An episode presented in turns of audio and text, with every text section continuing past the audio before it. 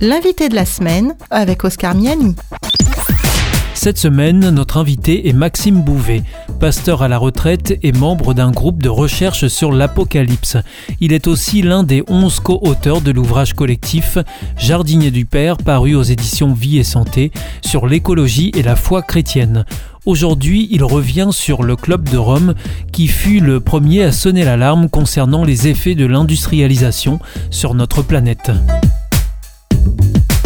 c'est le Club de Rome qui a sonné le tocsin. Le Club de Rome est composé de prix Nobel qui étaient réunis à Rome et qui euh, a été interpellé par euh, un directeur de la Fiat qui s'appelait Aurelio Peccei et qui a essayé de leur faire comprendre que les, les informations qu'il donnait étaient pertinentes, mais que euh, elles ne pouvaient pas aboutir aussi longtemps qu'elles restaient des informations catastrophistes. Il fallait immanquablement arriver à adopter une stratégie qui permette de mettre en place la, réponse aux questions qu'il posait.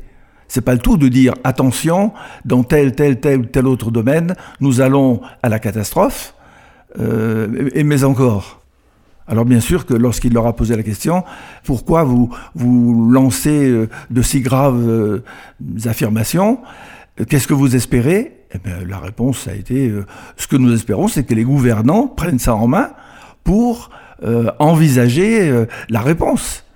Et il leur a fait prendre conscience que le, les gouvernants n'étaient pas forcément les mieux placés, parce que bien souvent ils sont gouvernants pour quelques années et ils gouvernent à brève échéance, à courte vue, alors que là, il fallait vraiment mettre en place quelque chose qui voit beaucoup plus loin. Et il leur, il leur a tout simplement dit, messieurs, le pouvoir, c'est la connaissance, c'est le savoir. Or, le savoir, c'est vous qui l'avez. Alors depuis les années 70, euh, les conventions, protocoles, conférences euh, en tout genre sur, euh, sur l'environnement, sur la protection de la planète, sur le réchauffement climatique se sont répétées.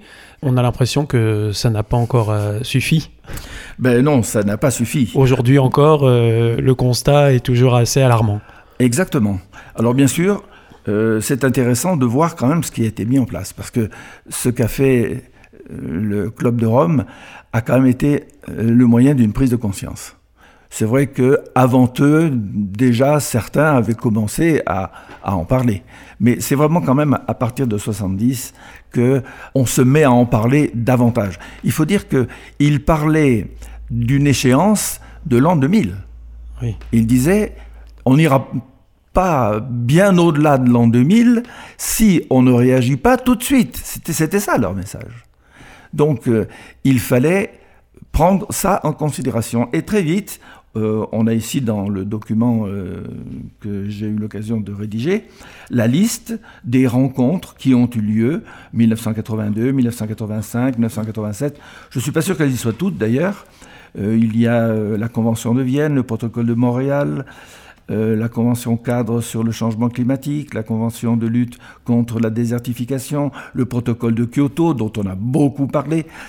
Et, encore, bien sûr, beaucoup plus. Finalement, il y a au moins une rencontre chaque année sur ce sujet, mais ces rencontres, euh, elles étaient faites, bien sûr, pour qu'on commence à réagir, mais aussi surtout pour faire prendre conscience du problème et comment envisager comment réagir à ce problème. Or, on peut voir que jusqu'en 2009, 2009 c'est la conférence de, au sommet de Copenhague.